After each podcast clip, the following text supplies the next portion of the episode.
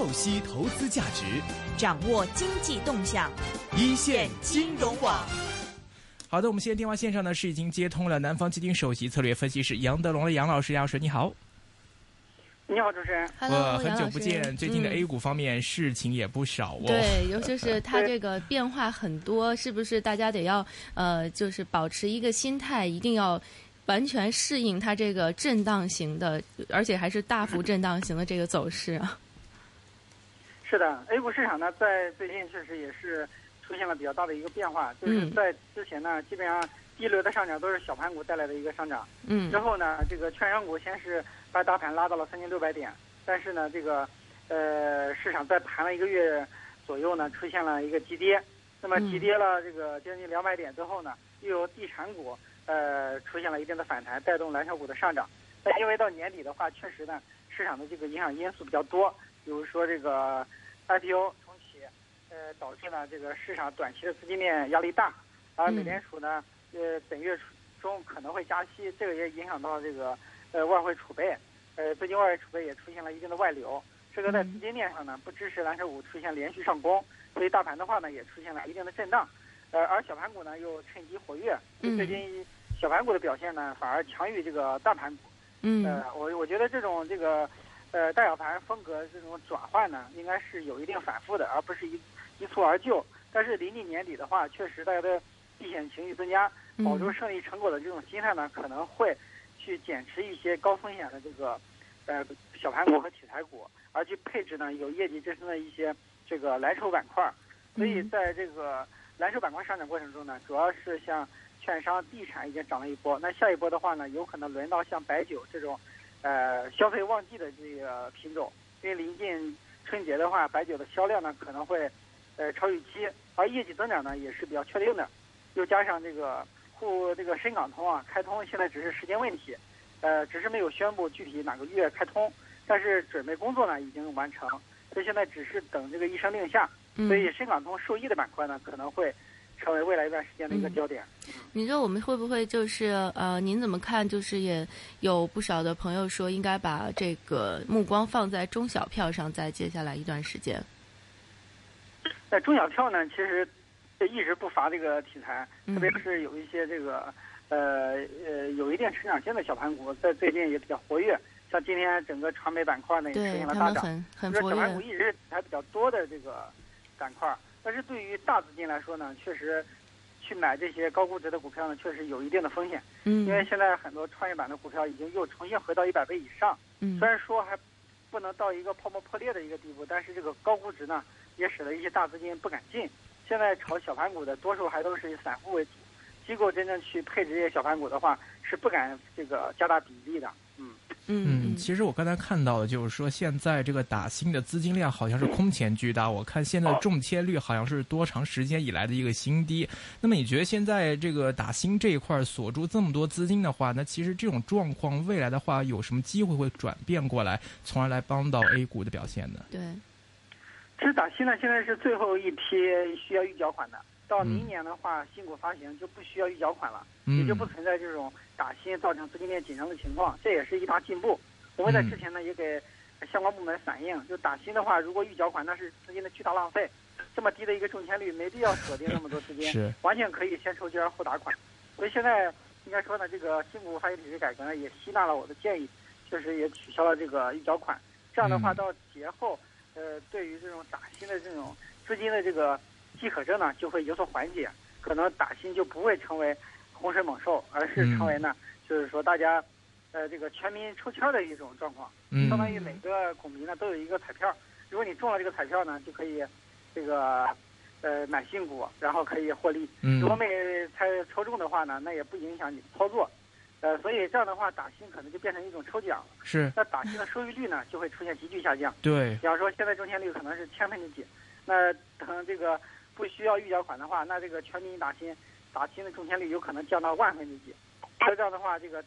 专门拿资金打新就无利可图了。嗯嗯，那另外一方面，其实，在明年可能会出台的这个熔断机制，其实大家也在关注嘛，说这个熔断到百分之五到百分之七，分别会有暂停三十分钟和直接休市的这样一个结果。其实你看，现在 A 股交投本来就已经不是很旺了，嗯，你再加个熔断的话，而且 A 股的一些这个参与者很多都是有羊群心理的嘛，大家可能很厉害嘛，都是在斗快嘛，就是说，哎，有消息了，开始你走得快还是我走得快，就都跑了呀。对你这次你没走完，你这三十分钟之前你跑掉，我没跑掉，之后三十分钟我抓紧我再跑，这个会不会有这样的一个心理，或者说在交投方面会进一步的萎缩呀？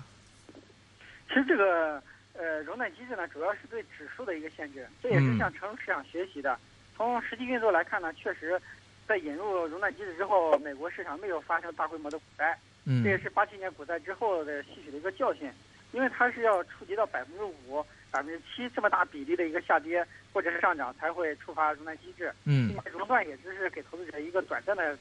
思考时间，并没有影响到市场的这种正常交易。呃，过了这个十五分钟之后呢，还是可以继续进行这个交易。呃，如果是跌到百分之七以上或者涨到百分之七以上，可能要全天休市。就是说，这这个我觉得主要是为了防止突发事件，比方说一种是光大乌龙指那种事件，呃，这样市场可以通过。触发这个熔断机制进行及时的纠正，发现这是个错误，及时纠正，防止错误扩大。另一方面呢，是在这个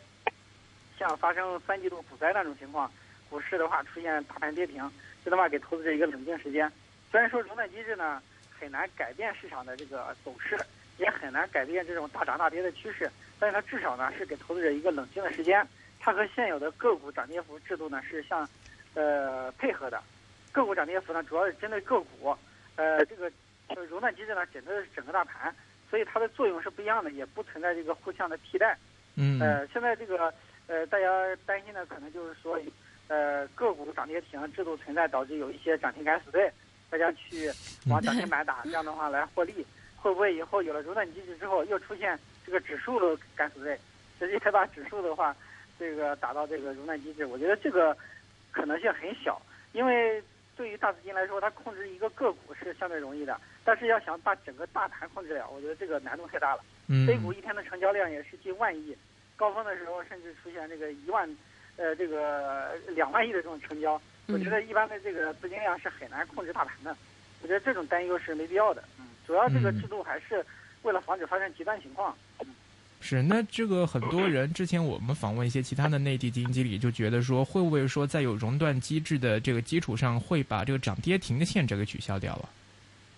哎，我觉得不会取消，因为毕竟涨跌停是针对个股的，并且是很容易触及到的。呃，指数的这种熔断机制呢，可能一年也触及不到几次，所以它是一个更宽泛的一个限制，不可能说你现在限制一下指数的涨跌幅，就把个股的涨跌涨跌停板取消。那这样的话，这个变化就太大了，因为这个指数要想触到熔断机制是比较难的，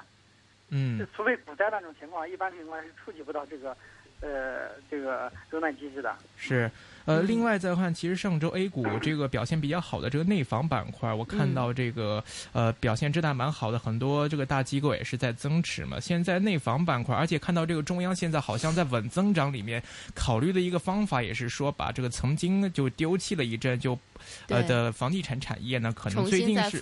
有点有点这个意思吧，感觉。所以好像最近地产板块升的也很好，这个楼价方面表现也也的话 OK。您在未来一段时间里边会怎么看这个？内房表现呢，就今天可能表现的不太突出，但是，呃，之前你像这个万科啊，也是，呃，就是出乎意料的这种啊表现。您您对这个内房板块这边是怎么想？其实对房地产政策处理好呢，应该是在情理之中，因为毕竟房地产的产业链很长，呃，房地产投资下降呢，也导致国内的这个整体投资低迷，所以对房地产肯定后边利会利好不断。之前传言的这种呃房贷利息抵税的政策呢？在研究过程中还没有正式的推出，呃，推出可能还是需要经过很长一段时间论证的，呃，但是其他的一些，比方说放松限购啊，呃，这个这些方面的利好政策有可能会逐渐推出。就地产板块呢是有利好的，但是万科表现这么强呢是有它个股的因素，呃，那个万科已经公告了，呃，前海人寿呢是通过这种二级市场的竞购获得了第一大股东的地位，所以万科它本身连续上涨是。